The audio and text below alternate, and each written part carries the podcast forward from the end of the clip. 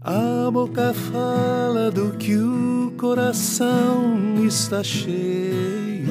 Meu nome é Guilherme Kerr e este é o meu podcast. Hebreus capítulo 8, vamos tentar cobrir o capítulo inteiro hoje, porque a semana passada ficamos só na introdução. Então, Hebreus capítulo 8 diz o seguinte: o sacerdócio sem fim, a questão da, do encontro, Jesus se encontrava, a, Deus se encontrava, man, estabeleceu um lugar de encontro no deserto, que ele chamava de a tenda do encontro, ou a tenda da congregação, a tenda onde as pessoas se congregavam, o lugar onde eles vinham para encontrar com Deus, não é mesmo? E o que aconteceu? O que mudou do Antigo Testamento e dessa tenda da congregação e como a coisa é hoje, tá bom? Resumindo tudo o que temos falado, estou no versículo 1 do capítulo 8, até aqui, temos o maior de todos os sacerdotes, sentado do lado direito do trono mais majestoso que existe, no lugar mais alto dos céus. Deste lugar santo, ele ministra a partir da verdadeira tenda de encontro, não montada por homens, mas pelo Senhor Deus. Ou seja, ele está dizendo que a superioridade de Jesus é completa, né? As expressões que ele usa são essa o maior de todos os sacerdotes, sentado no trono à direita do Pai, no, no, trono mais majestoso que existe, no lugar mais alto que existe do céu. E depois, obviamente, ele vai dizer que é desse trono que Jesus ministra, um trono que não foi feito por homens, mas sim pelo próprio Deus. Porque quando Deus mandou Moisés fazer a, a, a tenda da congregação, a tenda do encontro, ele disse para Moisés: cuide bem de fazer exatamente tudo que você viu na visão que ele teve no céu. Ele viu alguma coisa já estabelecida na presença de Deus, né, para a qual ele foi chamado, onde ele teve essa visão, e, e Deus falou para ele: seja cuidadoso, Moisés, de fazer exatamente o que você viu. Não vai lá e inventa outra coisa, faça o que você viu por aqui. Porque todo sacerdote supremo tem a função de oferecer ofertas e sacrifícios. Obviamente, este homem, ou seja, Jesus que está sentado no lugar mais alto dos céus, deveria também ter alguma coisa para oferecer. Mas, se Jesus estivesse presente aqui na terra, entre nós, e ele está se referindo ao autor de Hebreus, no primeiro século da nossa era, 200 e há dois mil e tantos anos atrás, obviamente esse homem deveria ter alguma coisa para oferecer, mas se estivesse presente aqui na terra entre nós, nem seria sacerdote. Porque, de conformidade com a lei de Moisés, já existem os sacerdotes que oferecem estes sacrifícios. Ou seja, ele está fazendo uma distinção clara: o sacerdócio que oferecia as ofertas no templo em Jerusalém, o sacerdócio levítico, não é o sacerdócio do Senhor Jesus. Jesus, estando aqui presente entre nós, nem seria sacerdote, porque ele não pertence a essa tribo dos levitas. Na verdade, esses sacerdotes que hoje existem e que oferecem os sacrifícios, segundo a lei de Moisés, são apenas exemplo e sombra das coisas que existem no céu porque Deus chegou até alertar, como acabei de falar para vocês, um pouco antes de Moisés começar a construir a tenda do encontro no deserto, o seguinte: esse é o alerta de Deus. Cuide, Moisés, de fazer todas as coisas seguindo o modelo que lhe foi mostrado no alto da montanha. Mas hoje em dia, o ministério que Jesus exercita é muito melhor. A aliança da qual ele é intermediário é muito superior baseada em promessas muito mais excelentes. Então, o que mudou? Da antiga tenda da congregação e do encontro para o que nós temos em Jesus hoje. Mudou tudo, né? Mudou tudo, radicalmente tudo. Porque Jesus, o ministério que ele exercita, é melhor e maior e superior. A aliança que ele intermedia é muito melhor, porque não é uma aliança, não é um pacto que depende desse constante trazer de sacrifícios, o constante sentimento de que esse ano pequei de novo, deixa eu trazer outro bichinho aqui para ser oferecido para o sacerdote levar diante de Deus, matar, trazer o sangue, porque a morte devia ser minha, mas não vai ser, vai ser desse bichinho que eu trouxe aqui para me substituir, por aí vai. Ele diz: não, a aliança que Deus nos dá hoje é de um sacrifício só do Cordeiro de Deus, perfeito, que não tem defeito, que tira o pecado do mundo, que foi, foram as palavras que João disse quando Jesus estava vindo para ser batizado, não é mesmo? E a aliança que ele intermedia então é essa, muito superior e baseada em promessas muito mais excelentes. As promessas que Deus tem hoje para nós são promessas eternas de vida eterna, de uma relação permanente com Ele que não pode ser quebrada porque depende dele e do sangue que ele mesmo entregou do seu filho quando entregou Jesus para morrer pelos nossos pecados. Muito bem. Um novo acordo então acontece. É simples: se a primeira aliança não tivesse problemas, não haveria necessidade de se buscar uma segunda aliança. Em outras palavras, se o Antigo Testamento fosse suficiente, não haveria necessidade de um novo. Não o livro, não estou falando dos livros, estou falando ao Novo Testamento, a uma nova aliança. Se aquela aliança fosse suficiente, se ela resolvesse a questão do nosso relacionamento e de andar em paz com Deus, estava resolvido mas ela não é. Por isso que foi necessário trazer uma segunda aliança. Alguém achou que havia algum problema quando disse, claro, Deus que disse isso. Os dias vêm chegando, diz o Senhor, quando farei um novo acordo com a casa de Israel e com o povo de Judá, diferente da aliança que fiz com os seus antepassados, no dia em que os tomei da mão, pela mão para libertá-los da terra do Egito, porque eles não foram fiéis ao nosso acordo e eu o destratei, diz o Senhor. Então, qual foi o problema? De novo, repito, não foi a lei, não foi o acordo que Deus fez, foi, foi o nosso lado do acordo. Nós não cumprimos o acordo e não somos capazes de cumpri-lo. Então Deus trouxe, ou prometeu trazer, como vou ler agora para vocês, uma nova aliança que nós fôssemos capazes de cumprir. Ou seja, o nosso coração enfermo precisa mudar. E como nós já vimos anteriormente, a lei não é capaz de mudar o nosso coração. A lei pode, quem sabe, mudar o nosso comportamento. Eu estava pensando num exemplo outro dia. Quando a gente está na, na, na estrada, está escrito lá, olha, a velocidade máxima é 80 km por hora ou 100 km por hora. Então você vê os carros passando, e, e, tem ali a polícia rodoviária, está todo mundo na velocidade que está escrito ali. Se for 60 é 60, se for 80 é 80, todo mundo juntinho, todo mundo 80. Acabou de passar a fiscalização da polícia, todo mundo volta para a velocidade que gostaria, 100, 110, 115, sei lá quanto, né? Mais ou menos, mas ela sai daquela velocidade. Por quê? Porque a lei pode te fazer cumprir aquela exigência temporariamente, para bater o martelo, para bater o cartão, para dizer: olha, eu fiz o que a lei pedia. Mas ela não pode mudar o meu coração. Então, se o meu coração é ir mais depressa, assim que eu não tiver ninguém olhando, eu vou correr mais. Eu estou dando esse exemplo, que é um exemplo corriqueiro, né?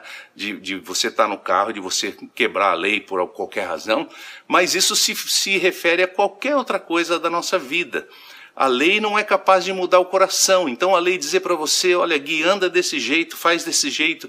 Eu por muitos anos achei que ser cristão era uma camisa de força. Era alguém dizer para mim o que, que eu posso, o que, que eu não posso fazer.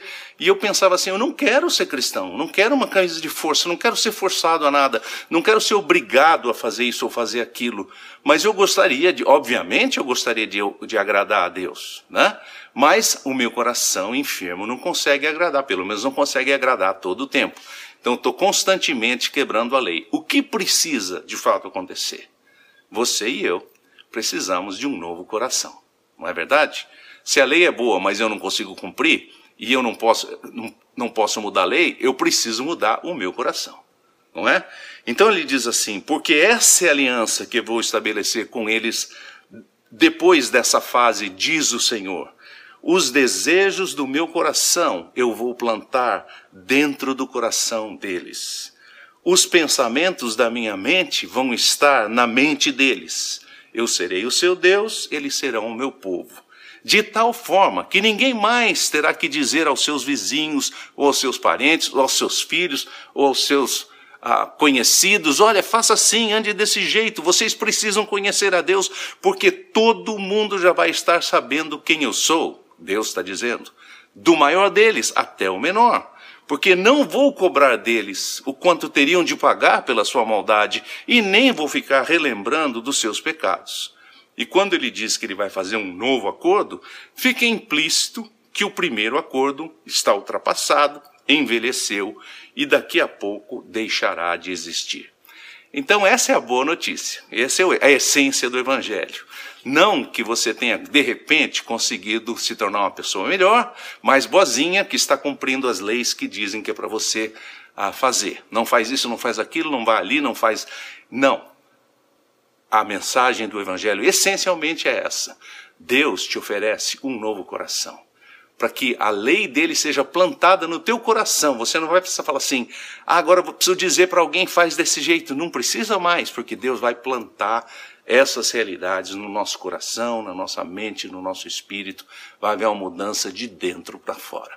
Tal é o poder do reino de Deus. Boa semana para vocês.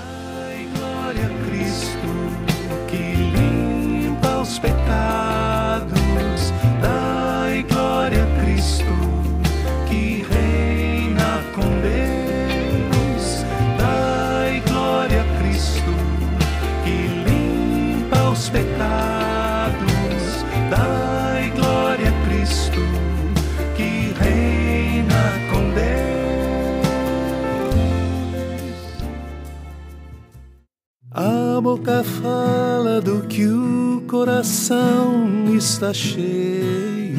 Meu nome é Guilherme Kerr e este é o meu podcast. Carta aos Hebreus, carta aos judeus messiânicos, capítulo 10, versículos do 1 até o 10. Eu queria fazer uma pequena recapitulação hoje só para dizer que eu entendo que esses vários capítulos que a gente tem seguido aqui de Hebreus, ah, desde o 7 até agora, 7, 8, 9, 10, são capítulos às vezes difíceis da gente acompanhar, porque falam sobre todo o sistema de sacrifícios do Antigo Testamento e como esses sacrifícios foram traduzidos na linguagem do Novo Testamento depois do advento de Jesus, depois do Messias ter morrido no nosso lugar, o que mudou desde aquela época até hoje. Então é só importante para a gente relembrar que esse é um livro escrito para os judeus. Então, claro que a maioria de nós não tem ah, nem a instrução e nem o interesse, muitas vezes, de saber exatamente como foi ah, como eram os detalhes de como os judeus adoravam a Deus e tudo mais. Ah, e não temos todas essas informações e não fica claro para nós nem como era antes e às vezes também não sabemos como deveria ser hoje. Então, o intento do autor do livro é justamente esse, de fazer essa explicação do que aconteceu, como era antes, como é agora, né? Então eu queria começar lá bem mais para trás. Eu queria começar hoje no livro de Gênesis. Nós estamos no capítulo, no capítulo 10 de Hebreus, mas uh, o intento do capítulo é mostrar que o interesse de Deus sempre, permanente, o interesse de Deus desde o princípio, desde a criação, foi de ter comunhão conosco. Que Deus criou o homem, Deus criou a humanidade. Quando a gente lê a história de Adão, e de Eva, Adão é um nome que significa no hebraico homem. Né? Quando Deus criou a humanidade, quando Deus criou o homem, o interesse dele era de que esse homem tivesse comunhão com ele, ou seja, fosse seu amigo. Por isso que o livro de Gênesis fala isso numa linguagem muito, muito uh, poética, muito simbólica, mas ele diz assim: Deus passeava no jardim onde ele tinha colocado o homem e ele se encontrava com o homem na viração do dia, no cair da tarde. Ele passeava por lá para encontrar com Adão, com Eva, para bater um papo, para conversar, porque o intento de Deus, isso é um, um, uma coisa profunda para a gente pensar. Que o Deus eterno, que o Deus criador de todas as coisas, tenha interesse em ser nosso amigo, em ter relacionamento conosco, entrar na nossa casa, sentar à nossa mesa conversar com a gente, saber como é que foi o seu dia, o que, que você fez hoje, Adão, o que, que você fez hoje, Eva. E a gente pensa isso lá para trás, fica bem distante, mas o que, que você fez hoje, Guilherme? É? É, como, como é que foi o seu dia? O que, que você está sentindo? O que, que você acha desse mundo aqui que foi criado? Isso tudo mesmo antes da queda, mesmo antes deles pecarem ou coisas assim acontecerem. Então, o interesse de Deus é a comunhão. O, o, projeto de Deus é comunhão, é estar em harmonia com o homem. O homem quebrou esse projeto quando ele decidiu sair dessa comunhão. Não foi Deus que jogou ele fora do jardim, foi o homem que escolheu. A porta de saída do jardim era aquela árvore que ele disse: Olha, se você comer dessa árvore, nesse dia você vai perder essa comunhão, que é a palavra morrer. Nesse dia você certamente morrerá. Morrer, do ponto de vista do que aconteceu, é perder aquele relacionamento com Deus. Tá bom? Então, tendo isso em, em mente, vamos ler o texto hoje e você vai entender o que eu quero dizer aqui. Porque a lei jamais conseguiu aperfeiçoar a vida daqueles que, ano após ano, oferecem os sacrifícios que a lei mesmo determina, tentando nos aproximar de Deus. Ok? Então, a lei é que fez todo esse sistema de sacrifícios que estabeleceu como é que você se aproxima de Deus, traz esse animalzinho para ser sacrificado, como eu já expliquei aqui algumas vezes para você. Mas esta lei não é capaz de aperfeiçoar a sua vida. Por quê? A razão é esta: a lei é apenas uma sombra das coisas que haveriam de vir e não a realidade destas mesmas coisas. Ou seja, a lei não é a realidade, é a sombra. O que é a sombra? Quando você está andando no sol e você vê a sua sombra ali do lado. A sombra não é você. A sombra é uma expressão de você. A, a, sombra é o reflexo, quer dizer, não é o reflexo, é o contrário, é a falta do reflexo, né? É o escuro que fica porque o teu corpo está na frente da luz. Então aquilo é a sombra. A sombra não é. Ah, você, se você conversar com a sombra, ela não te responde, não é verdade? A sombra é apenas uma manifestação, ela tem a mesma forma, ela tem a mesma característica. Num certo sentido, ela representa você mas ela não é você. A lei é uma sombra, é a representação da realidade maior. Vocês não percebem, continuando aqui, versículo 2 do capítulo 10, não percebem que estes sacrifícios não precisariam mais ser oferecidos se as pessoas que os oferecem pelo menos uma vez tivessem sido purificadas e não mais sentissem qualquer consciência da culpa pelo pecado. Ou seja, se você oferecesse aquele sacrifício e se sentisse limpo, realmente purificado, não tenho mais consciência, eu fiz uma coisa errada, mas está resolvido, está tá resolvido, não tenho mais sentimento de culpa, está pago, está tá, tá tudo em ordem, não é? Se isso acontecesse, você não precisaria de novo oferecer um sacrifício, num outro ano, num outro dia, ou seja lá quando for. Mais um sacrifício que tem que ser oferecido ano após ano, incessantemente, só nos faz lembrar que a realidade do pecado é uma realidade sempre presente. Ou seja, essa repetição de sacrifício ano após ano, esse sistema todo, só o que ele faz lembrar é que eu sou um pecador e não consigo vencer as minhas próprias fraquezas, as minhas próprias limitações, a minha consciência da minha culpa. Eu vivo permanentemente com culpa com relação a Deus. Estou falando isso tudo com relação a Deus. Ou seja, eu ando num, num um sentimento assim de estar separado de Deus, afastado de Deus, não em comunhão. Não, Deus não é meu amigo. Se você encontrar alguém que fala, eu sou amigo de Deus, eu converso com ele, você vai falar, Ih, essa pessoa é um místico, não sei se ela está bem da cabeça. Né? Porque não é o nosso padrão. Desde a queda, nós não temos mais o padrão de pensar, eu, eu ando em comunhão com Deus, eu converso com Deus todo dia. Né? Muito bem, aí ele diz assim: na verdade, o sangue, sangue de bezerros, de cabritos, não tem o poder de eliminar o pecado, certo? Ele era oferecido para ser um, um, vamos dizer assim, um paliativo, um band-aid. Você não está costurando aquilo que você cortou, você está pondo um band-aid para ver se resolve. Por essa razão, quando Jesus veio ao mundo, essa declaração foi feita com relação a Deus. Deus dizendo, né? Sacrifícios, sacrifícios e ofertas não é o que Deus desejava, mas um corpo que fosse preparado para ele.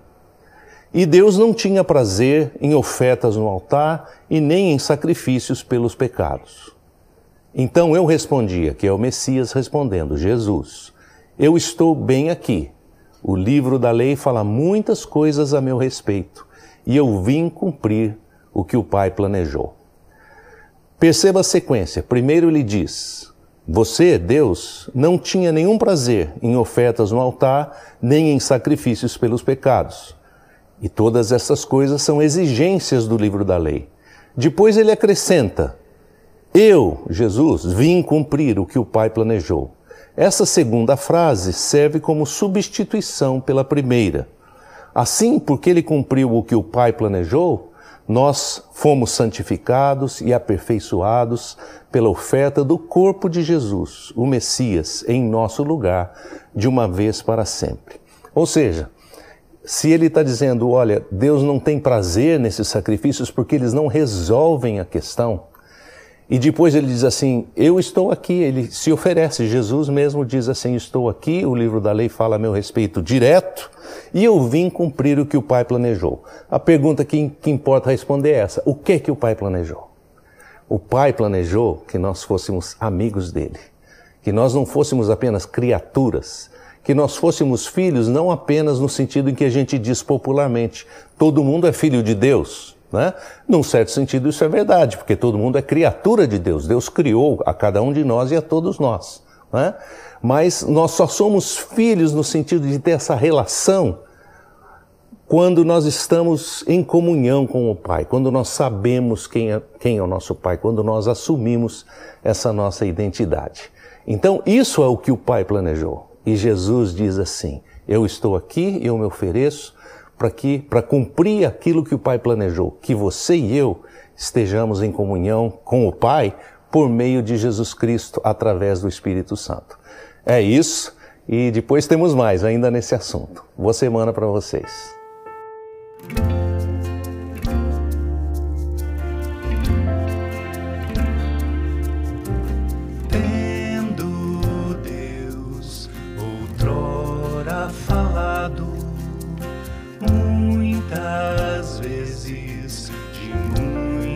Muitas maneiras aos nossos pais pelos profetas.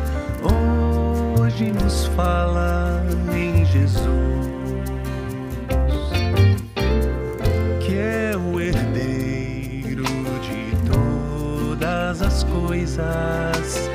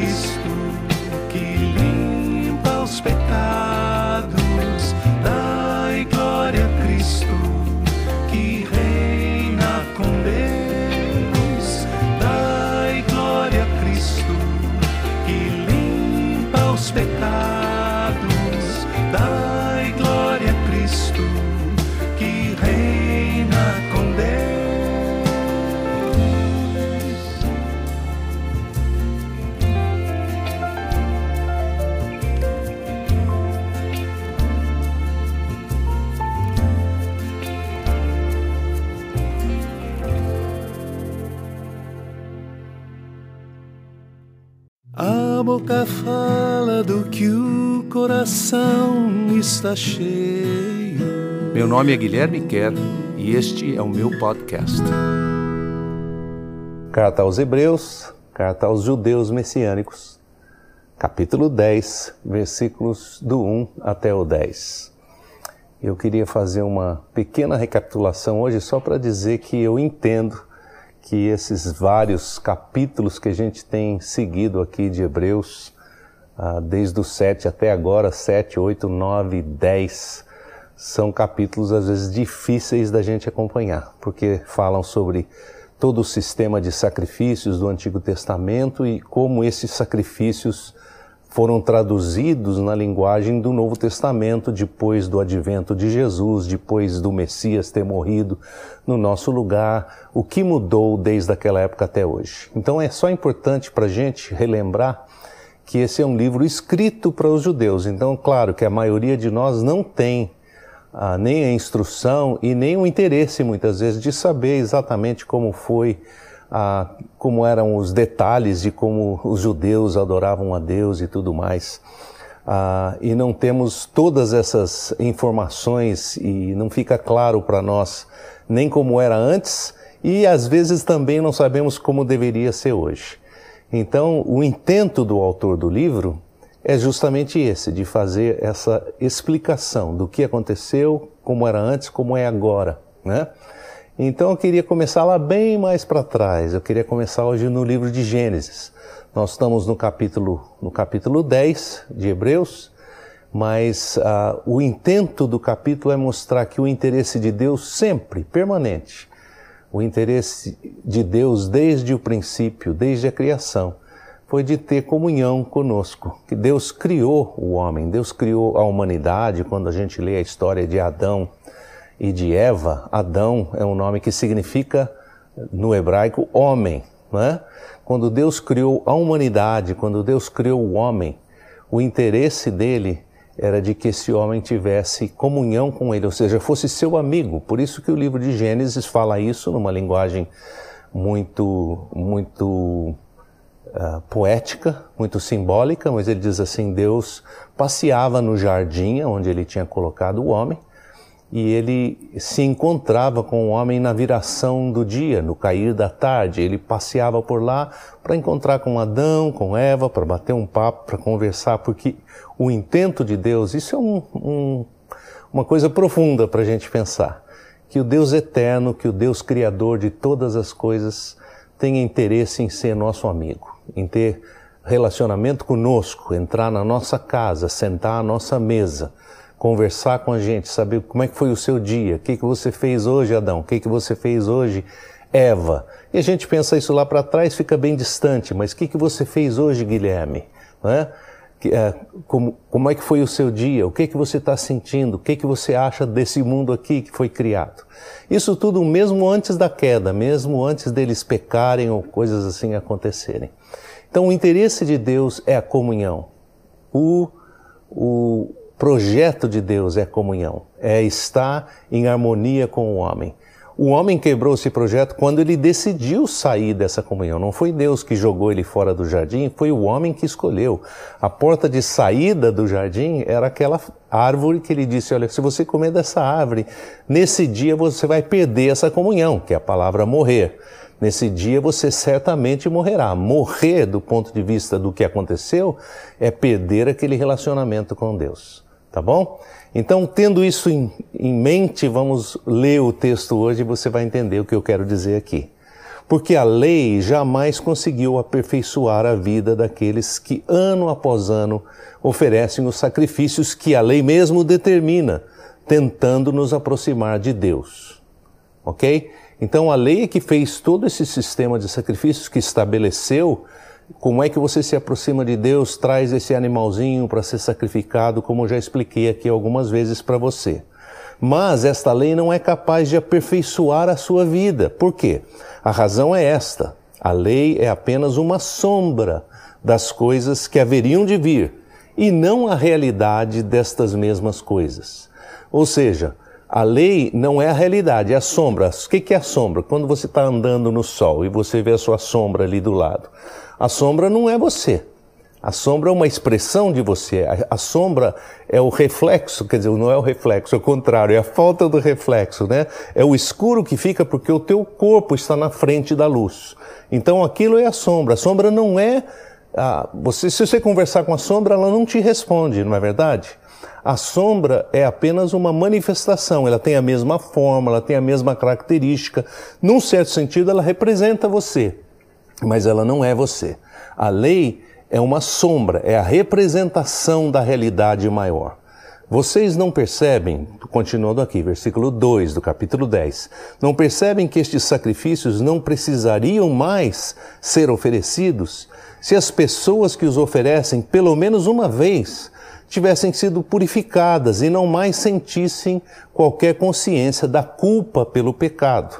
Ou seja, se você oferecesse aquele sacrifício e se sentisse limpo, realmente purificado, não tenho mais consciência, eu fiz uma coisa errada, mas está resolvido, está tá resolvido, não tenho mais sentimento de culpa, está pago, está tá, tá tudo em ordem, não é? Se isso acontecesse, você não precisaria de novo oferecer um sacrifício, num outro ano, no outro dia, ou seja lá quando for. Mais um sacrifício que tem que ser oferecido ano após ano, incessantemente, só nos faz lembrar que a realidade do pecado é uma realidade sempre presente. Ou seja, essa repetição de sacrifício ano após ano, esse sistema todo, só o que ele faz lembrar é que eu sou um pecador e não consigo vencer as minhas próprias fraquezas, as minhas próprias limitações, a minha consciência da minha culpa. Eu vivo permanentemente com culpa com relação a Deus. Estou falando isso tudo com relação a Deus. Ou seja, eu ando num, num um sentimento assim de estar separado de Deus, afastado de Deus, não em comunhão. Não, Deus não é meu amigo. Se você encontrar alguém que fala, eu sou amigo de Deus, eu converso com ele, você vai falar, Ih, essa pessoa é um místico, não sei se ela está bem da cabeça. Né? Porque não é o nosso padrão. Desde a queda, nós não temos mais o padrão de pensar, eu, eu ando em comunhão com Deus, eu converso com Deus todo dia. Né? Muito bem, aí ele diz assim: na verdade, o sangue, sangue de bezerros, de cabritos, não tem o poder de eliminar o pecado, certo? Ele era oferecido para ser um, um, vamos dizer assim, um paliativo, um band-aid. Você não está costurando aquilo que você cortou, você está pondo um band-aid para ver se resolve. Por essa razão, quando Jesus veio ao mundo, essa declaração foi feita com relação a Deus. Deus dizendo, né? Sacrifícios, sacrifícios e ofertas não é o que Deus desejava, mas um corpo que fosse preparado para ele. E Deus não tinha prazer em ofertas no altar e nem em sacrifícios pelos pecados. Então eu respondia, que é o Messias respondendo, Jesus, eu estou bem aqui. O livro da lei fala muitas coisas a meu respeito e eu vim cumprir o que o Pai planejou. Perceba a sequência. Primeiro ele diz: Você, Deus, não tinha nenhum prazer em ofertas no altar, nem em sacrifícios pelos pecados. E todas essas coisas são exigências do livro da lei. Depois ele acrescenta: Eu, Jesus, vim cumprir o que o Pai planejou. Essa segunda frase serve como substituição pela primeira. Assim, porque ele cumpriu o que o Pai planejou, nós fomos santificados e aperfeiçoados pela oferta do corpo de Jesus, o Messias, em nosso lugar, de uma vez para sempre. Ou seja, se ele está dizendo, olha, Deus não tem prazer nesses sacrifícios porque eles não resolvem a questão, e depois ele diz assim: Eu estou aqui. Ele se oferece. Jesus mesmo diz assim: Estou aqui. O livro da lei fala a meu respeito direto. E eu vim cumprir o que o Pai planejou. A pergunta que, que importa responder é essa: O que que o Pai planejou? O Pai planejou que nós fôssemos amigos dele, que nós não fôssemos apenas criaturas, que nós fôssemos filhos não apenas no sentido em que a gente diz popularmente: todo mundo é filho de Deus. Né? Num certo sentido, isso é verdade, porque todo mundo é criatura de Deus. Deus criou a cada um de nós e a todos nós. Né? Mas nós só somos filhos no sentido de ter essa relação quando nós estamos em comunhão com o Pai, quando nós sabemos quem é, quem é o nosso Pai, quando nós assumimos essa nossa identidade. Então, isso é o que o Pai planejou. E Jesus diz assim: Eu estou aqui e eu me ofereço para que para cumprir aquilo que o Pai planejou, que você e eu estejamos em comunhão com o Pai por meio de Jesus Cristo através do Espírito Santo. É isso e depois temos mais ainda nesse assunto. Boa semana para vocês.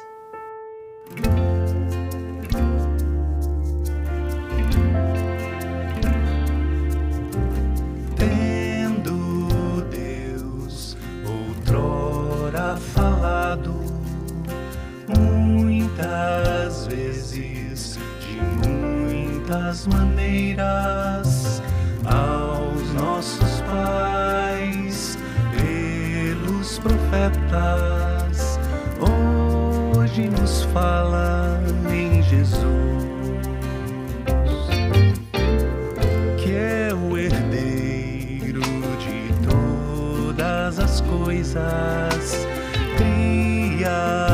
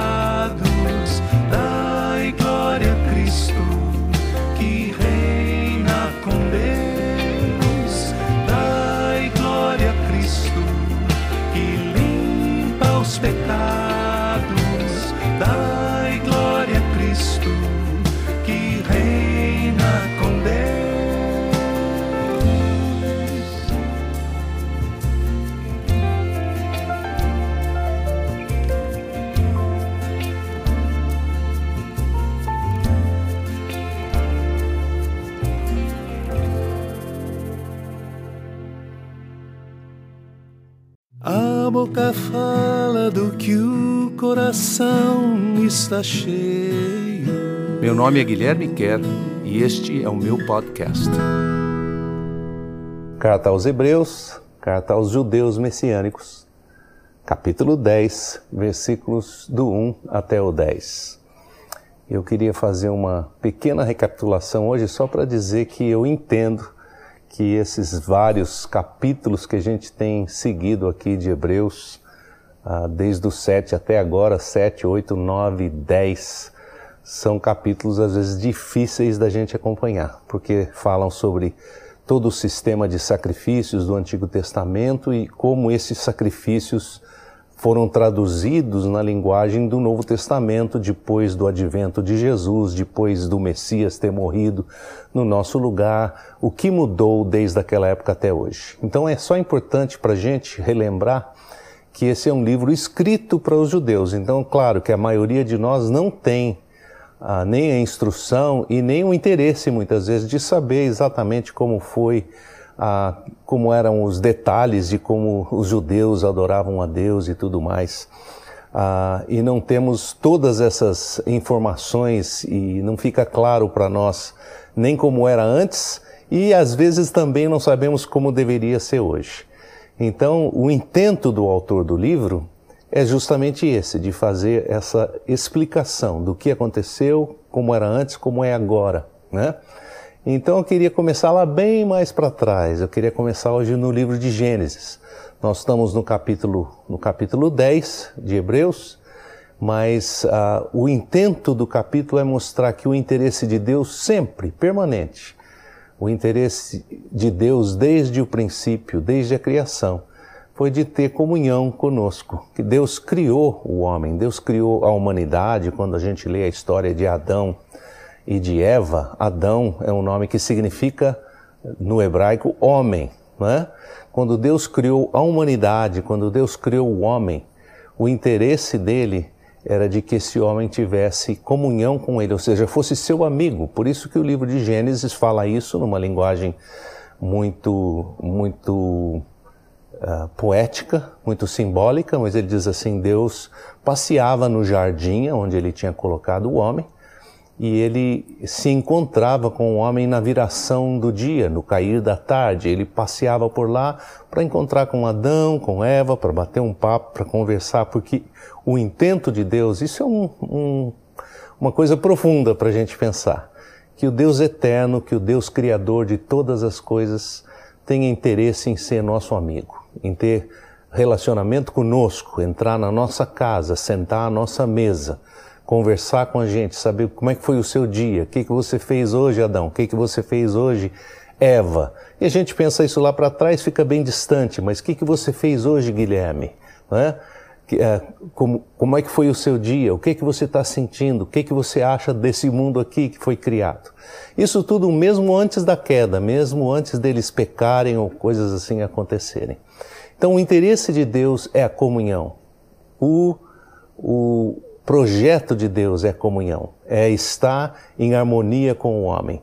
O homem quebrou esse projeto quando ele decidiu sair dessa comunhão. Não foi Deus que jogou ele fora do jardim, foi o homem que escolheu.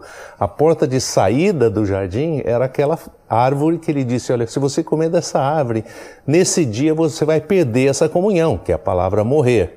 Nesse dia você certamente morrerá. Morrer, do ponto de vista do que aconteceu, é perder aquele relacionamento com Deus tá bom? Então, tendo isso em, em mente, vamos ler o texto hoje e você vai entender o que eu quero dizer aqui. Porque a lei jamais conseguiu aperfeiçoar a vida daqueles que, ano após ano, oferecem os sacrifícios que a lei mesmo determina, tentando nos aproximar de Deus. Ok? Então, a lei é que fez todo esse sistema de sacrifícios que estabeleceu como é que você se aproxima de Deus, traz esse animalzinho para ser sacrificado, como eu já expliquei aqui algumas vezes para você. Mas esta lei não é capaz de aperfeiçoar a sua vida. Por quê? A razão é esta: a lei é apenas uma sombra das coisas que haveriam de vir e não a realidade destas mesmas coisas. Ou seja, a lei não é a realidade, é a sombra. O que é a sombra? Quando você está andando no sol e você vê a sua sombra ali do lado. A sombra não é você. A sombra é uma expressão de você. A, a, sombra é o reflexo, quer dizer, não é o reflexo, é o contrário, é a falta do reflexo, né? É o escuro que fica porque o teu corpo está na frente da luz. Então aquilo é a sombra. A sombra não é. Ah, você, se você conversar com a sombra, ela não te responde, não é verdade? A sombra é apenas uma manifestação, ela tem a mesma forma, ela tem a mesma característica. Num certo sentido, ela representa você, mas ela não é você. A lei é uma sombra, é a representação da realidade maior. Vocês não percebem, continuando aqui, versículo 2 do capítulo 10, não percebem que estes sacrifícios não precisariam mais ser oferecidos se as pessoas que os oferecem pelo menos uma vez tivessem sido purificadas e não mais sentissem qualquer consciência da culpa pelo pecado. Ou seja, se você oferecesse aquele sacrifício e se sentisse limpo, realmente purificado, não tenho mais consciência, eu fiz uma coisa errada, mas está resolvido, está tá resolvido, não tenho mais sentimento de culpa, está pago, está tá, tá tudo em ordem, não é? Se isso acontecesse, você não precisaria de novo oferecer um sacrifício, num outro ano, num outro dia, ou seja lá quando for. Mais um sacrifício que tem que ser oferecido ano após ano, incessantemente, só nos faz lembrar que a realidade do pecado é uma realidade sempre presente. Ou seja, essa repetição de sacrifício ano após ano, esse sistema todo, só o que ele faz lembrar é que eu sou um pecador e não consigo vencer as minhas próprias fraquezas, as minhas próprias limitações, a minha consciência da minha culpa. Eu vivo permanentemente com culpa com relação a Deus. Estou falando isso tudo com relação a Deus. Ou seja, eu ando num, num um sentimento assim de estar separado de Deus, afastado de Deus, não em comunhão. Não, Deus não é meu amigo. Se você encontrar alguém que fala, eu sou amigo de Deus, eu converso com ele, você vai falar, Ih, essa pessoa é um místico, não sei se ela está bem da cabeça. Né? Porque não é o nosso padrão. Desde a queda, nós não temos mais o padrão de pensar, eu, eu ando em comunhão com Deus, eu converso com Deus todo dia. Né? Muito bem, aí ele diz assim: na verdade, o sangue, sangue de bezerros, de cabritos, não tem o poder de eliminar o pecado, certo? Ele era oferecido para ser um, um, vamos dizer assim, um paliativo, um band-aid. Você não está costurando aquilo que você cortou, você está pondo um band-aid para ver se resolve. Por essa razão, quando Jesus veio ao mundo, essa declaração foi feita com relação a Deus.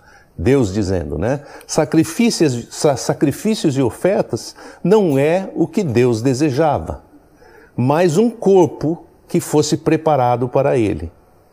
E Deus não tinha prazer em ofertas no altar e nem em sacrifícios pelos pecados.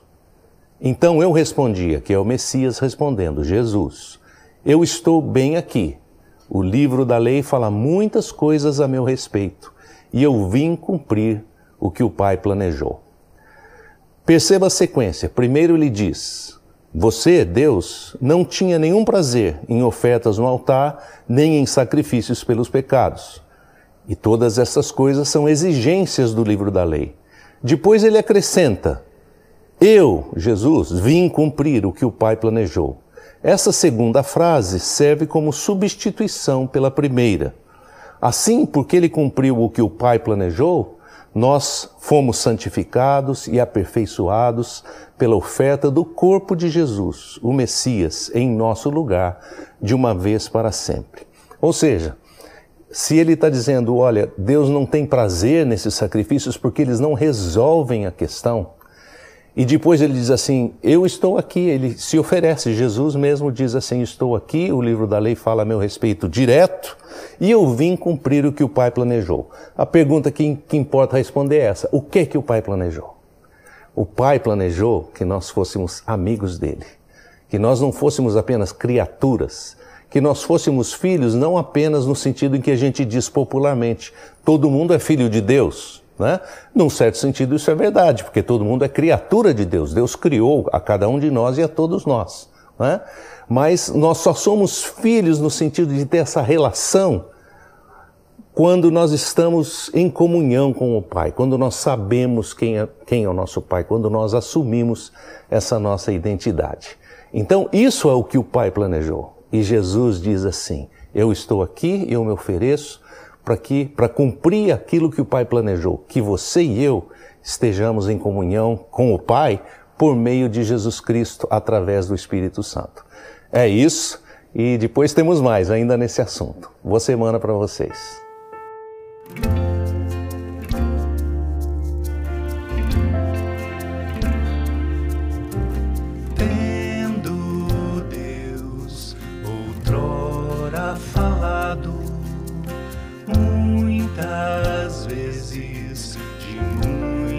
Muitas maneiras aos nossos pais pelos profetas.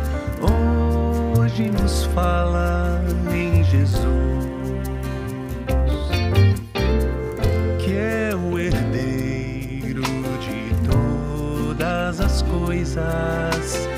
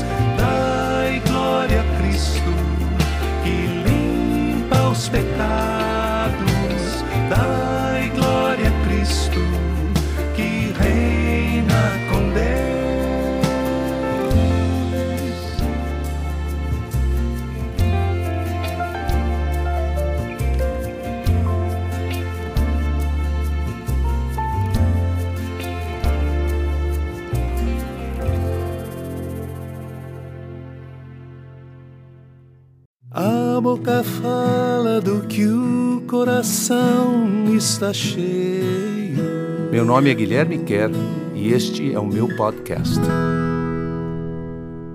Hebreus, ou carta aos judeus messiânicos, capítulo 10, versículo 8, e hoje nós vamos até o 18. É, vai ser um- uma palestra diferente hoje. Eu queria dar um pouquinho de um testemunho mais pessoal, falar um pouquinho mais da minha própria vida. Mas com relação ao tema que a gente está estudando aqui, nós estamos vendo toda essa questão dos sacrifícios, a relação que existia entre os sacrifícios do Antigo Testamento, que eram uma sombra, que apenas apontavam para uma realidade maior, que era o sacrifício do Senhor Jesus, e que era uma coisa que era repetida anualmente, ah, ou diariamente até, ah, com o intuito de resolver a questão do relacionamento das pessoas com Deus, no caso dos hebreus, dos judeus que seguiam ah, aquelas regras todas, e que ah, hoje como seria? Então, os judeus que se convertem, como, como é que funciona o culto para eles hoje? E eu vou ler para você e depois vou dar meu testemunho e você vai entender por quê.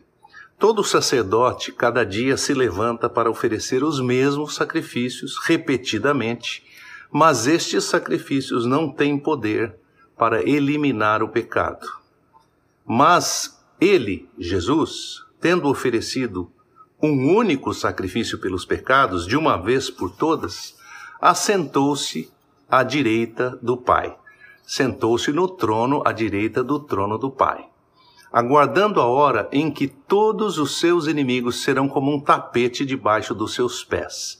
Ou seja, Jesus é o sacerdote mais tranquilo que existe, no sentido de que ele realizou uma vez o sacrifício e não precisa realizar mais. Está realizado, está resolvido. Ele pode se assentar no lugar, no trono à direita do seu Pai, e tudo o que ele fez vai caminhar na direção de trazer aquilo que era inimizade contra Deus, né? os inimigos de Deus, a maldade, a iniquidade, os pecados da gente, a maneira da gente tratar um ao outro, isso tudo vai ficar todos os inimigos vão estar debaixo da autoridade dele. Ele vai resolver também essa questão. Dessa maneira, por meio de uma oferta apenas, ele traz perfeição plena e eterna aos que estão no processo de santificação. Ou seja, nós estamos no processo ainda de conhecer mais a Deus, de sermos santificados, quer dizer, ficarmos mais parecidos com Ele, mas Ele já trouxe para nós, pelo seu sacrifício único, definitivo, a perfeição plena e eterna.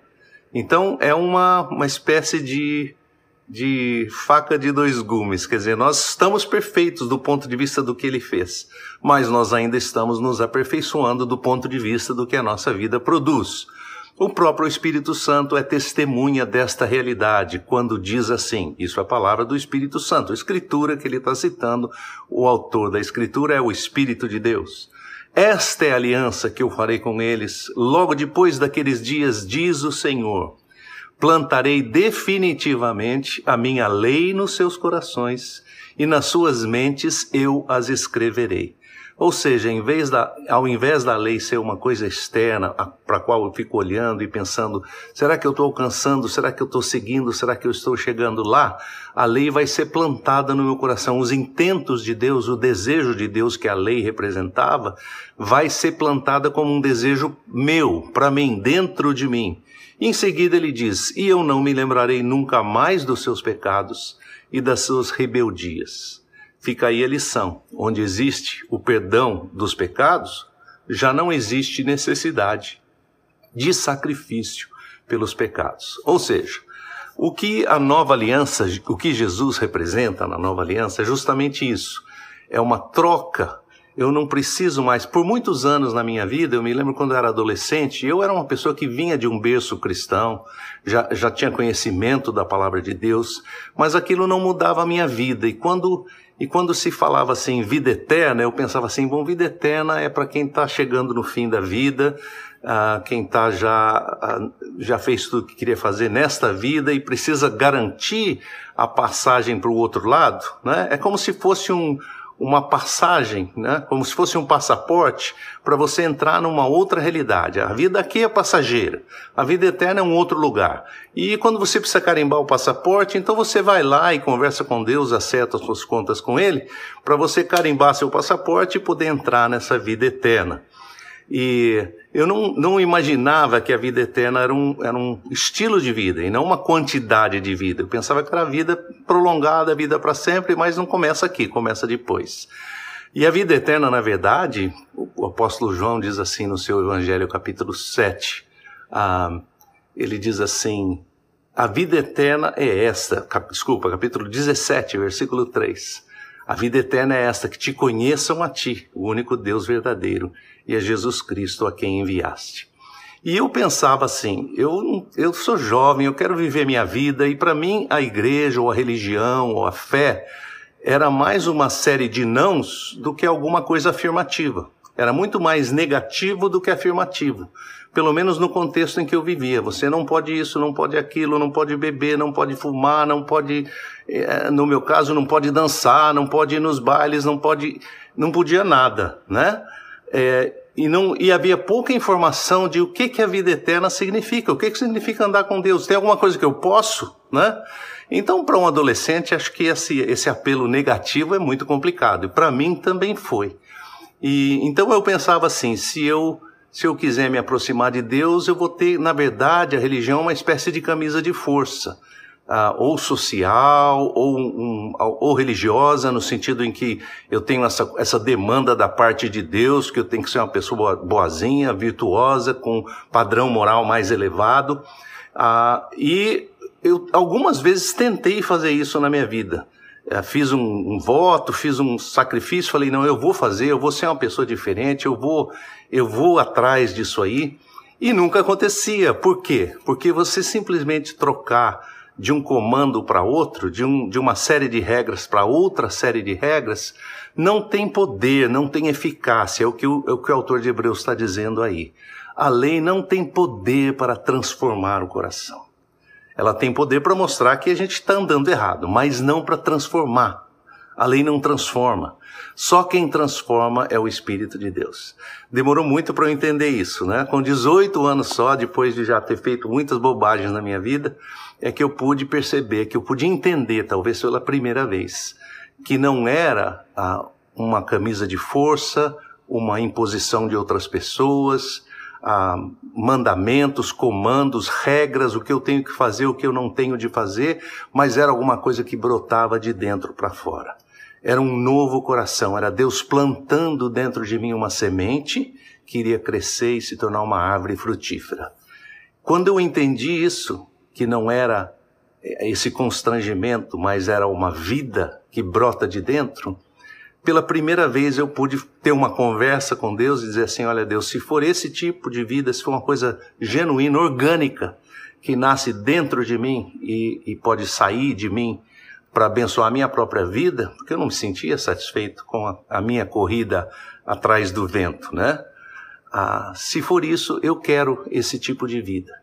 E a promessa dele é essa: essa é a nova aliança. Deus vai te dar um novo coração, um coração inclinado a ouvir a voz dele.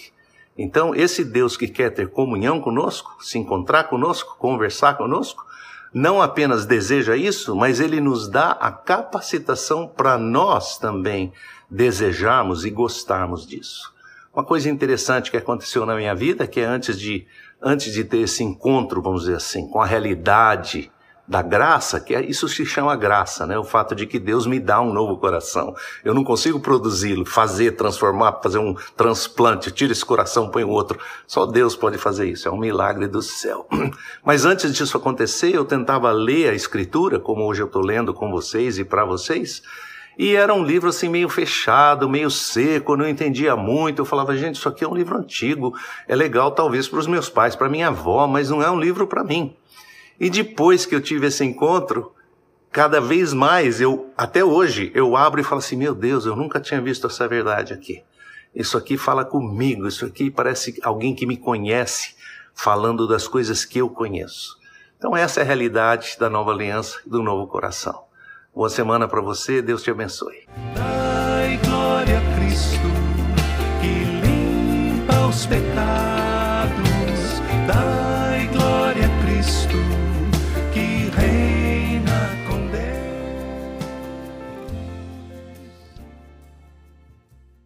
A boca fala do que o coração está cheio. Meu nome é Guilherme Kerr e este é o meu podcast. Hebreus, ou carta aos judeus messiânicos, capítulo 10, versículo 8, e hoje nós vamos até o 18. É, vai ser um, uma palestra diferente hoje eu queria dar um pouquinho de um testemunho mais pessoal, falar um pouquinho mais da minha própria vida. Mas com relação ao tema que a gente está estudando aqui, nós estamos vendo toda essa questão dos sacrifícios, a relação que existia entre os sacrifícios do Antigo Testamento, que eram uma sombra, que apenas apontavam para uma realidade maior, que era o sacrifício do Senhor Jesus, e que era uma coisa que era repetida anualmente, ah, ou diariamente até, ah, com o intuito de resolver a questão do relacionamento das pessoas com Deus, no caso dos hebreus, dos judeus que seguiam ah, aquelas regras todas, e que ah, hoje como seria? Então, os judeus que se convertem, como, como é que funciona o culto para eles hoje? E eu vou ler para você e depois vou dar meu testemunho e você vai entender por quê. Todo sacerdote cada dia se levanta para oferecer os mesmos sacrifícios repetidamente, mas estes sacrifícios não têm poder para eliminar o pecado. Mas ele, Jesus, tendo oferecido um único sacrifício pelos pecados, de uma vez por todas, assentou-se à direita do Pai. Sentou-se no trono à direita do trono do Pai aguardando a hora em que todos os seus inimigos serão como um tapete debaixo dos seus pés. Ou seja, Jesus é o sacerdote mais tranquilo que existe, no sentido de que ele realizou uma vez o sacrifício e não precisa realizar mais. Está realizado, está resolvido. Ele pode se assentar no lugar, no trono à direita do seu Pai e tudo o que ele fez vai caminhar na direção de trazer aquilo que era inimizade contra Deus, né? os inimigos de Deus, a maldade, a iniquidade, os pecados da gente, a maneira da gente tratar um ao outro, isso tudo vai ficar, todos os inimigos vão estar debaixo da autoridade dele. Ele vai resolver também essa questão.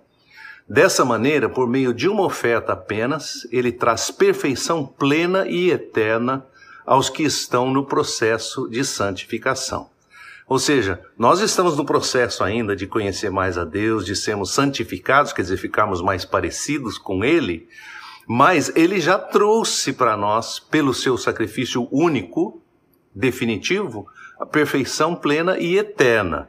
Então, é uma, uma espécie de de faca de dois gumes, quer dizer, nós estamos perfeitos do ponto de vista do que ele fez, mas nós ainda estamos nos aperfeiçoando do ponto de vista do que a nossa vida produz. O próprio Espírito Santo é testemunha desta realidade quando diz assim: isso é a palavra do Espírito Santo, a escritura que ele está citando, o autor da escritura é o Espírito de Deus. Esta é a aliança que eu farei com eles logo depois daqueles dias, diz o Senhor plantarei definitivamente a minha lei nos seus corações e nas suas mentes eu as escreverei. Ou seja, em vez da, ao invés da lei ser uma coisa externa para a qual eu fico olhando e pensando, será que eu estou alcançando, será que eu estou seguindo, será que eu estou chegando lá? A lei vai ser plantada no meu coração. Os intentos de Deus, o desejo de Deus que a lei representava, vai ser plantada como um desejo meu, para mim, dentro de mim. Em seguida ele diz: E eu não me lembrarei nunca mais dos seus pecados e das suas rebeldias. Fica aí a lição: onde existe o perdão dos pecados, já não existe necessidade de sacrifício pelos pecados. Ou seja, o que a nova aliança, o que Jesus representa na nova aliança é justamente isso. É uma troca eu não preciso mais. Por muitos anos na minha vida, eu me lembro quando eu era adolescente, eu era uma pessoa que vinha de um berço cristão, já, já tinha conhecimento da palavra de Deus, mas aquilo não mudava a minha vida. E quando, e quando se falava assim, vida eterna, eu pensava assim, bom, vida eterna é para quem está chegando no fim da vida, uh, quem tá já, uh, já fez tudo que queria fazer nesta vida e precisa garantir a passagem para o outro lado. Né? É como se fosse um uma passagem, né? como se fosse um passaporte para você entrar numa outra realidade. A vida aqui é passageira, a vida eterna é um outro lugar. E quando você precisa carimbar o passaporte, então você vai lá e conversa com Deus, acerta as suas contas com Ele, para você carimbar seu passaporte e poder entrar nessa vida eterna. E eu não, não imaginava que a vida eterna era um, era um estilo de vida e não uma quantidade de vida. Eu pensava que era a vida prolongada, a vida para sempre, mas não começa aqui, começa depois. E a vida eterna, na verdade, o apóstolo João diz assim no seu Evangelho, capítulo 7, ah, ele diz assim: a vida eterna é esta, cap, desculpa, capítulo 17, versículo 3. A vida eterna é esta, que te conheçam a ti, o único Deus verdadeiro, e a Jesus Cristo a quem enviaste. E eu pensava assim, eu, eu sou jovem, eu quero viver minha vida, e para mim a igreja, ou a religião, ou a fé, era mais uma série de nãos do que alguma coisa afirmativa. Era muito mais negativo do que afirmativo. Pelo menos no contexto em que eu vivia. Você não pode isso, não pode aquilo, não pode beber, não pode fumar, não pode, eh, no meu caso, não pode dançar, não pode ir nos bailes, não pode, não podia nada, né? É, e, não, e havia pouca informação de o que, que a vida eterna significa, o que, que significa andar com Deus. Tem alguma coisa que eu posso, né? Então, para um adolescente, acho que esse, esse apelo negativo é muito complicado. E para mim também foi. E então eu pensava assim: se eu se eu quiser me aproximar de Deus, eu vou ter, na verdade, a religião uma espécie de camisa de força ah, ou social ou, um, ou religiosa, no sentido em que eu tenho essa, essa demanda da parte de Deus, que eu tenho que ser uma pessoa boazinha, virtuosa, com padrão moral mais elevado. Ah, e eu algumas vezes tentei fazer isso na minha vida. É, fiz um, um, voto, fiz um sacrifício, falei, não, eu vou fazer, eu vou ser uma pessoa diferente, eu vou, eu vou atrás disso aí. E nunca acontecia. Por quê? Porque você simplesmente trocar de um comando para outro, de, um, de uma série de regras para outra série de regras, não tem poder, não tem eficácia, é o que o, é o, que o autor de Hebreus está dizendo aí. A lei não tem poder para transformar o coração. Ela tem poder para mostrar que a gente está andando errado, mas não para transformar. A lei não transforma. Só quem transforma é o Espírito de Deus. Demorou muito para eu entender isso, né? Com 18 anos só, depois de já ter feito muitas bobagens na minha vida, é que eu pude perceber, que eu pude entender, talvez pela primeira vez, que não era ah, uma camisa de força, uma imposição de outras pessoas, ah, mandamentos, comandos, regras, o que eu tenho que fazer, o que eu não tenho de fazer, mas era alguma coisa que brotava de dentro para fora. Era um novo coração, era Deus plantando dentro de mim uma semente que iria crescer e se tornar uma árvore frutífera. Quando eu entendi isso, que não era esse constrangimento, mas era uma vida que brota de dentro, pela primeira vez eu pude ter uma conversa com Deus e dizer assim: olha, Deus, se for esse tipo de vida, se for uma coisa genuína, orgânica, que nasce dentro de mim e, e pode sair de mim para abençoar a minha própria vida, porque eu não me sentia satisfeito com a, a minha corrida atrás do vento, né? Ah, se for isso, eu quero esse tipo de vida. E a promessa dele é essa: essa é a nova aliança. Deus vai te dar um novo coração um coração inclinado a ouvir a voz dele. Então, esse Deus que quer ter comunhão conosco, se encontrar conosco, conversar conosco, não apenas deseja isso, mas ele nos dá a capacitação para nós também desejarmos e gostarmos disso.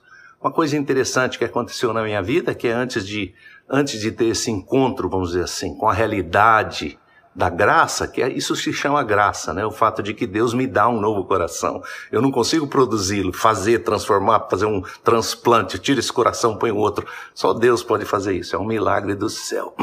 Mas antes disso acontecer, eu tentava ler a escritura, como hoje eu estou lendo com vocês e para vocês, e era um livro assim meio fechado, meio seco, não entendia muito. Eu falava, gente, isso aqui é um livro antigo, é legal talvez para os meus pais, para minha avó, mas não é um livro para mim. E depois que eu tive esse encontro, cada vez mais eu, até hoje, eu abro e falo assim: meu Deus, eu nunca tinha visto essa verdade aqui. Isso aqui fala comigo, isso aqui parece alguém que me conhece falando das coisas que eu conheço. Então, essa é a realidade da nova aliança do novo coração. Boa semana para você, Deus te abençoe. Dai glória a Cristo que limpa os pecados. Dai glória a Cristo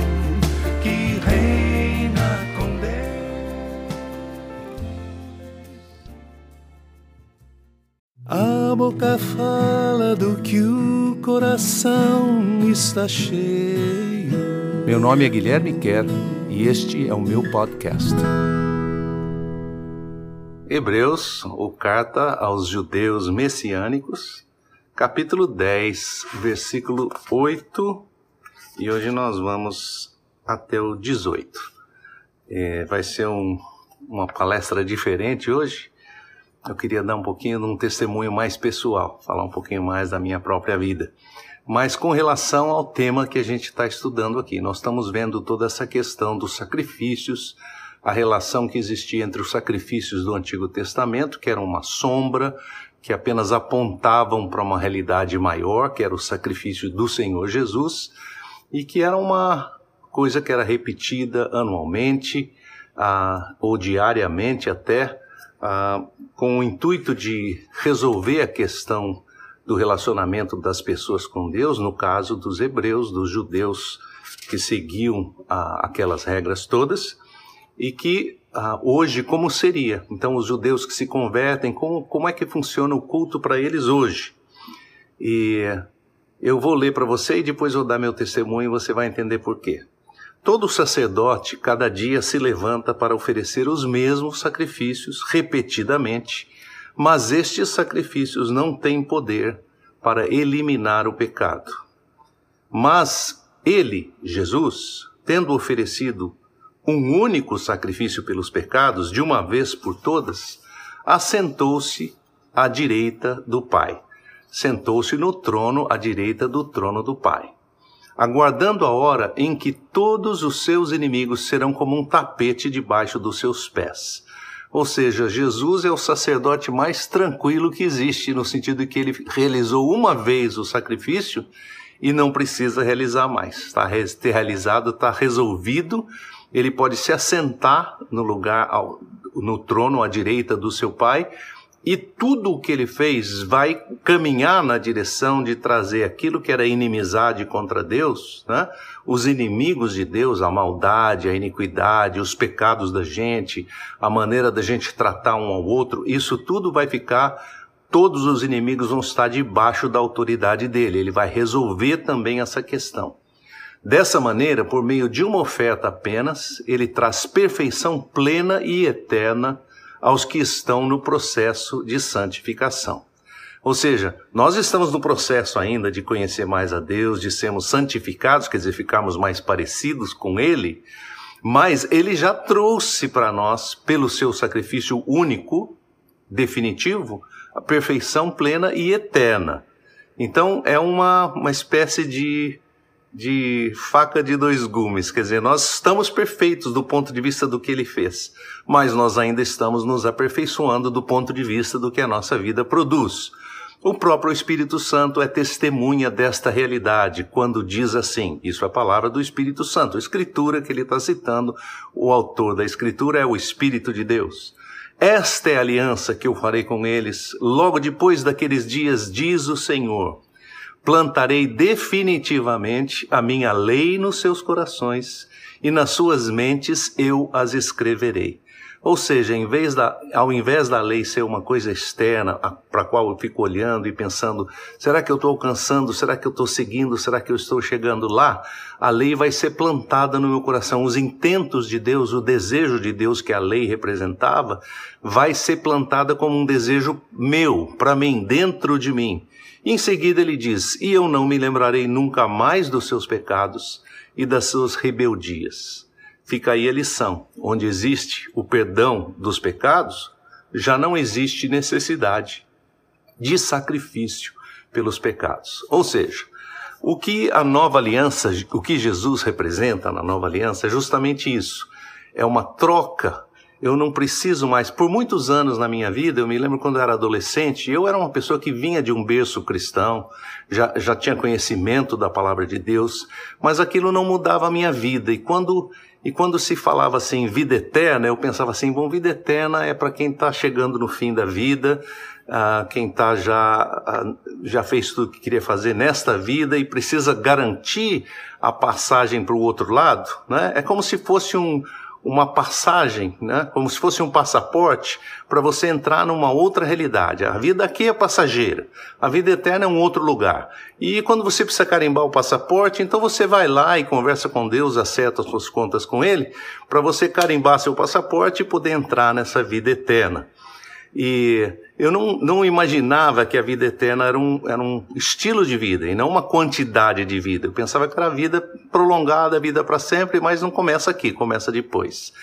E a vida eterna, na verdade, o apóstolo João diz assim no seu Evangelho, capítulo 7, ah, ele diz assim: a vida eterna é esta, cap, desculpa, capítulo 17, versículo 3. A vida eterna é esta, que te conheçam a ti, o único Deus verdadeiro, e a Jesus Cristo a quem enviaste. E eu pensava assim, eu, eu sou jovem, eu quero viver minha vida, e para mim a igreja, ou a religião, ou a fé, era mais uma série de nãos do que alguma coisa afirmativa. Era muito mais negativo do que afirmativo. Pelo menos no contexto em que eu vivia. Você não pode isso, não pode aquilo, não pode beber, não pode fumar, não pode, eh, no meu caso, não pode dançar, não pode ir nos bailes, não pode, não podia nada, né? É, e, não, e havia pouca informação de o que, que a vida eterna significa, o que, que significa andar com Deus. Tem alguma coisa que eu posso, né? Então, para um adolescente, acho que esse, esse apelo negativo é muito complicado. E para mim também foi.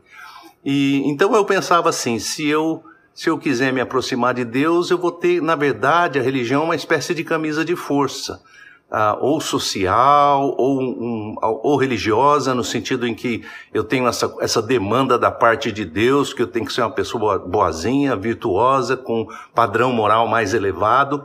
Ah, e eu algumas vezes tentei fazer isso na minha vida. É, fiz um, um, voto, fiz um sacrifício, falei não, eu vou fazer, eu vou ser uma pessoa diferente, eu vou, eu vou atrás disso aí. E nunca acontecia. Por quê? Porque você simplesmente trocar de um comando para outro, de, um, de uma série de regras para outra série de regras, não tem poder, não tem eficácia. É o que o, é o, que o autor de Hebreus está dizendo aí. A lei não tem poder para transformar o coração. Ela tem poder para mostrar que a gente está andando errado, mas não para transformar. A lei não transforma. Só quem transforma é o Espírito de Deus. Demorou muito para eu entender isso, né? Com 18 anos só, depois de já ter feito muitas bobagens na minha vida, é que eu pude perceber, que eu pude entender, talvez pela primeira vez, que não era ah, uma camisa de força, uma imposição de outras pessoas, ah, mandamentos, comandos, regras, o que eu tenho que fazer, o que eu não tenho de fazer, mas era alguma coisa que brotava de dentro para fora. Era um novo coração, era Deus plantando dentro de mim uma semente que iria crescer e se tornar uma árvore frutífera. Quando eu entendi isso, que não era esse constrangimento, mas era uma vida que brota de dentro, pela primeira vez eu pude ter uma conversa com Deus e dizer assim: olha, Deus, se for esse tipo de vida, se for uma coisa genuína, orgânica, que nasce dentro de mim e, e pode sair de mim para abençoar a minha própria vida, porque eu não me sentia satisfeito com a, a minha corrida atrás do vento, né? Ah, se for isso, eu quero esse tipo de vida. E a promessa dele é essa: essa é a nova aliança. Deus vai te dar um novo coração um coração inclinado a ouvir a voz dele. Então, esse Deus que quer ter comunhão conosco, se encontrar conosco, conversar conosco, não apenas deseja isso, mas ele nos dá a capacitação para nós também desejarmos e gostarmos disso. Uma coisa interessante que aconteceu na minha vida, que é antes de, antes de ter esse encontro, vamos dizer assim, com a realidade da graça, que é, isso se chama graça, né? O fato de que Deus me dá um novo coração. Eu não consigo produzi-lo, fazer, transformar, fazer um transplante, tira esse coração, põe outro. Só Deus pode fazer isso, é um milagre do céu. Mas antes disso acontecer, eu tentava ler a escritura, como hoje eu estou lendo com vocês e para vocês, e era um livro assim meio fechado, meio seco, não entendia muito. Eu falava, gente, isso aqui é um livro antigo, é legal talvez para os meus pais, para minha avó, mas não é um livro para mim. E depois que eu tive esse encontro, cada vez mais eu, até hoje, eu abro e falo assim: meu Deus, eu nunca tinha visto essa verdade aqui. Isso aqui fala comigo, isso aqui parece alguém que me conhece falando das coisas que eu conheço. Então, essa é a realidade da nova aliança e do novo coração. Boa semana para você, Deus te abençoe. Dai glória a Cristo que limpa os pecados